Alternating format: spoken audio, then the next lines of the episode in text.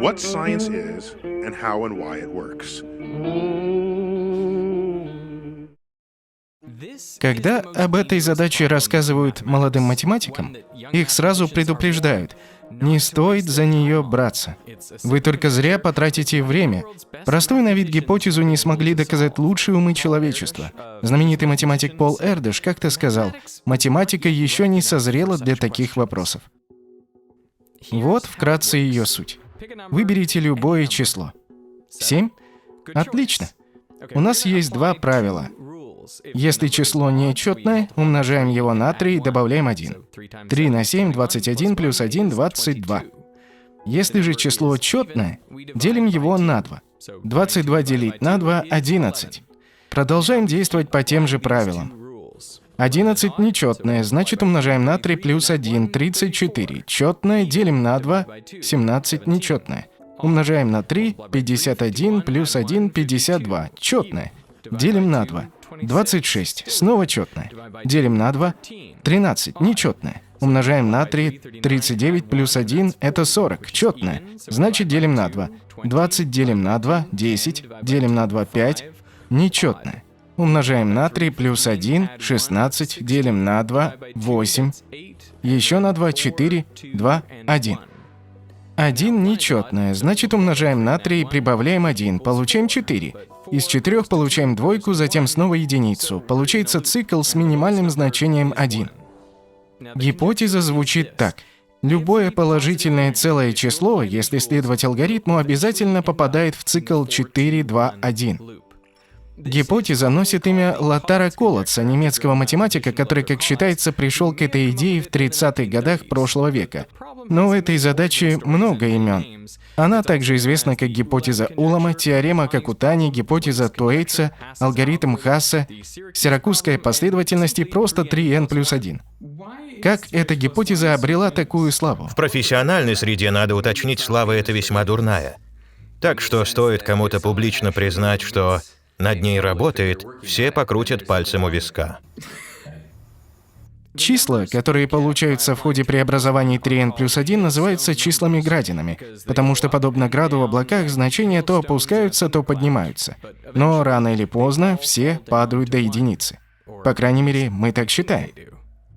Для удобства представьте, что числа обозначают высоту над землей. Так, число 26 находится на высоте 26 метров. Если подставить его в 3х плюс 1, оно сначала поднимется до 40, а потом за 10 шагов опустится до единиц. 10 можно назвать полным временем остановки. Но если взять соседнее число 27, оно будет скакать по самым разным высотам, добравшись аж до отметки 9232, что, продолжая аналогию, выше горы Эверест. Но даже этому числу суждено рухнуть на землю. Правда, ему потребуется уже 111 шагов, чтобы дойти до единицы и застрять в петле 421. Когда путь одного числа настолько сильно отличается даже от соседнего, как вообще подступиться к доказательству подобной гипотезы? Математики были в растерянности. Думали, что это разработка советских ученых, призванная застопорить американскую науку. И у них это получилось, потому что никто не мог добиться успеха в решении задачи. Хотя она и ребенку понятна. Джеффри Лагариас – мировой эксперт по этой проблеме. Мы познакомились, когда я учился на старших курсах колледжа. Мы как-то болтали, и он мне говорит, «Даже не думай. Не суйся туда. Если хочешь построить карьеру, не надо с этого начинать. Не пиши никаких статей на эту тему. Займись сперва нормальной математикой, пожалей себя. Алекс Конторович не послушался. Они с Яковом Синаем стали искать закономерности в поведении чисел Градин. Удалось ли им найти их? Все значения приходят к единице, но что можно сказать о пути, который они проделывают? То, что он случайен. Вот путь случайно выбранного большого числа. Сначала взлет вверх, а затем столь сильный спад, что значение числа просто не рассмотреть.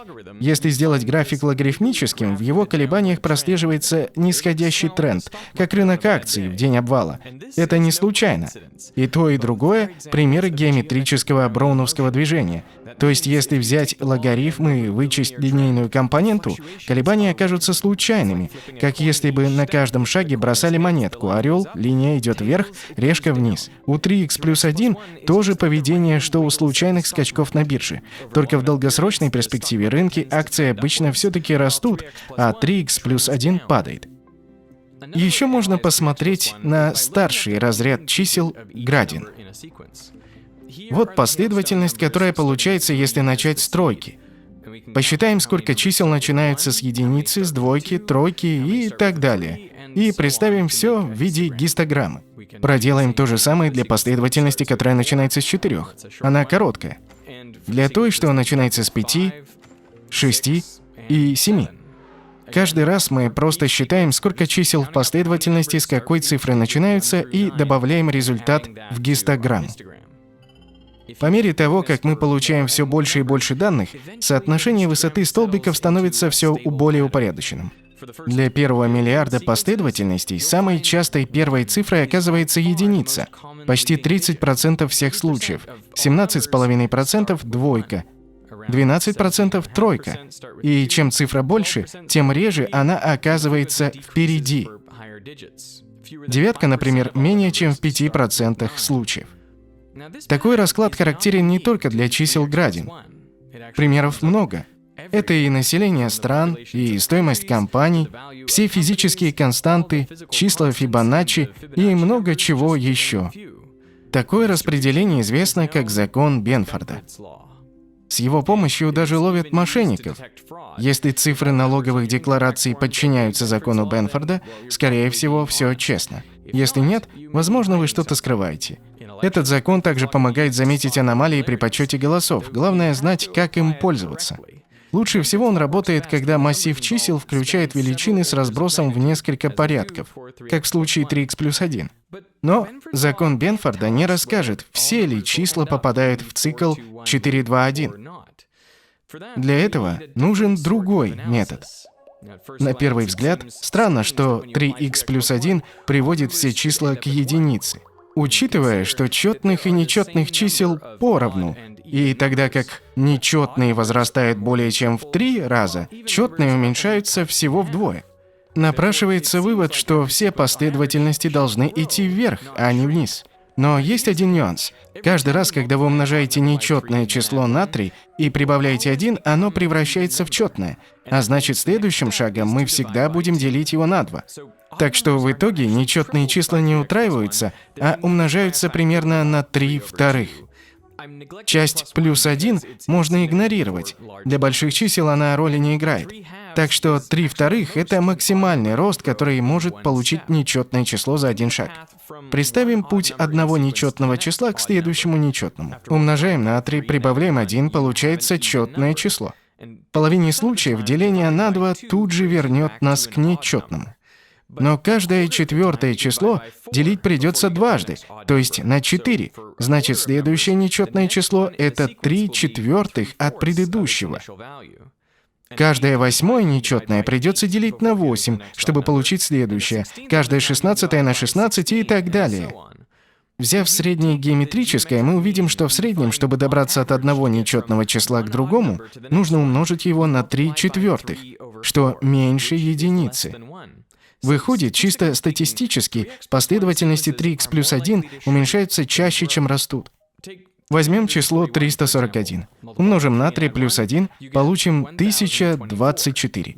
Делим на 2, и снова на 2, и снова, и снова, и снова. 10 раз подряд, пока не дойдем до единицы.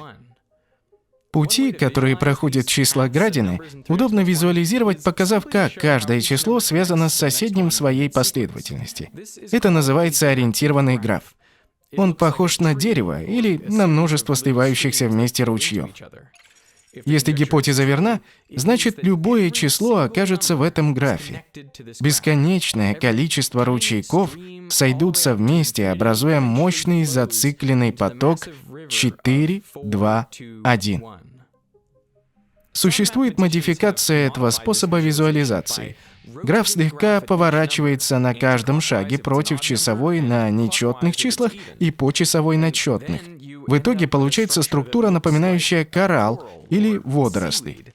Меняя угол поворота, можно создавать вот такие прекрасные формы, похожие на что-то, порожденное природой. Гипотеза кажется неверной в двух случаях. Во-первых, если мы вдруг найдем число, подставив которое в алгоритм, мы получим бесконечность. По какой-то причине на него просто не будет действовать та же сила притяжения, что на другие числа. Второй вариант. Где-то есть последовательность, которая образует собственный замкнутый цикл. Все числа в нем окажутся вне основного графа.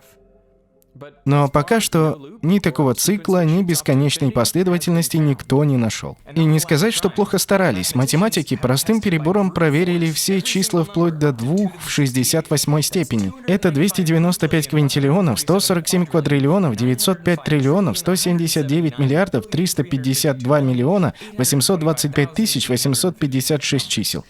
Мы точно знаем, что каждая из них в конце концов приходит к единице. Проверено уже почти 300 квинтиллионов чисел, и ни одно из них не опровергает гипотезу. Более того, на основе этих данных математики рассчитали, если и существует какой-то цикл помимо 421, он состоит из как минимум 186 миллиардов чисел. Все указывает на то, что гипотеза верна, но все еще не доказывает. Математики пытались подтвердить ее следующим образом. Они построили диаграмму рассеяния со всеми начальными числами по оси x и числами из последовательности по оси y. Если мы сможем доказать, что в любой последовательности 3x плюс 1 есть число меньше исходного, мы подтвердим гипотезу Колодца. Любое исходное число приведет нас к числу поменьше, которое, выступая исходным для собственной последовательности, приведет нас к числу еще меньше и так далее, вплоть до единицы. То есть единственно возможный исход для любой последовательности — это цикл 4, 2, 1. Доказать этого до сих пор не удалось. Но в 1976 Риха Террас показал, что почти все последовательности включают в себя значение ниже исходного x. В 1979 определили насколько ниже, до x в степени 0,869. Позднее степень уточнили – 7925 миллионных. Здесь почти все числа означают, что при x, стремящемся к бесконечности, доля значений x, последовательности которых есть число меньше значения ограничивающей функции, стремится к единице. Недавно, в 2019-м, один из выдающихся математиков современности Терри Тау смог доказать, что 3х плюс 1 подчиняется еще более строгим ограничениям. Он показал, что почти все числа будут меньше, чем значение любой функции f от x при условии, что функция стремится к бесконечности при x, стремящемся к бесконечности. При этом функция может расти сколь угодно медленно, скажем, логарифм x или логарифм логарифма или логарифм логарифма логарифма. Это позволяет утверждать, что сколь угодно малые числа есть в последовательности почти любого исходного числа. На выступлении в 2020-м Терри Тау сказал, лучше этого может быть разве что прямое доказательство гипотезы. Его достижение впечатляет, но это все еще не доказательство. Почему мы не можем подтвердить эту гипотезу? Может потому, что она неверна? Математики вечно ищут доказательства, но что насчет опровержения? Пару лет назад была такая же ситуация – изо всех сил искал одно доказательство. На тот момент уже года три. Ничего не получалось. А затем я нашел контрпример и понял, что гипотезу надо переформулировать, и буквально через месяц у меня все сошлось. Возможно, нам стоит больше внимания уделять поиску контрпримеров. Помните, как число 27 взлетело до точки 9232? Вот график исходных чисел до 10 тысяч где по оси y отмечены максимальные значения для каждого из них. Ось y заканчивается на 100 тысячах, но этот график далеко не полный. Так, исходное число 9663 достигает 27 миллионов.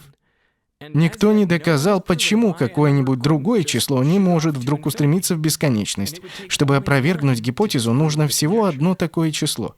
Или какое-то множество чисел, которое образует собственный цикл, не связанный с основным графом, пока мы знаем только про петлю 4, 2, 1. Но стоит подключить отрицательные числа, происходит кое-что любопытное. Пользуясь все тем же алгоритмом 3х плюс 1, мы получаем не один, не два, а целых три независимых друг от друга цикла. И появляются они очень рано, на значении минус 17 и минус 5. Если среди отрицательных чисел встречаются отдельные циклы, почему их не может быть среди положительных? Один из самых убедительных аргументов в пользу гипотезы – это доказательство Территау о том, что почти все числа имеют в своих последовательностях сколь угодно малые значения.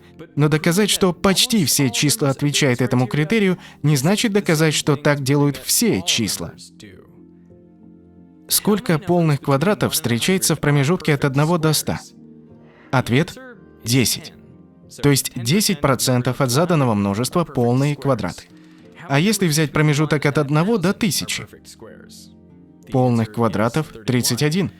То есть из этого множества лишь 3,1% полные квадраты. И чем больше мы берем чисел, тем ниже будет этот процент. Можно утверждать, что в пределе большинство чисел не являются полными квадратами. Это значит, что их доля стремится к единице при x, стремящемся к бесконечности. Но мы знаем, что полных квадратов бесконечно много и точно знаем, где их искать. Вручную удалось проверить все числа до 2 в 68, и все они согласуются с гипотезой Колодца. Кажется, что мы бы уже нашли контрпример, если бы он был. Но в масштабах всех чисел 2 в 68 – это ничто. Гипотеза Пои, выдвинутая в 1919 году Дьордием Пои, утверждала, что почти любое натуральное число, сколь угодно большое, можно разложить на нечетное количество простых множителей.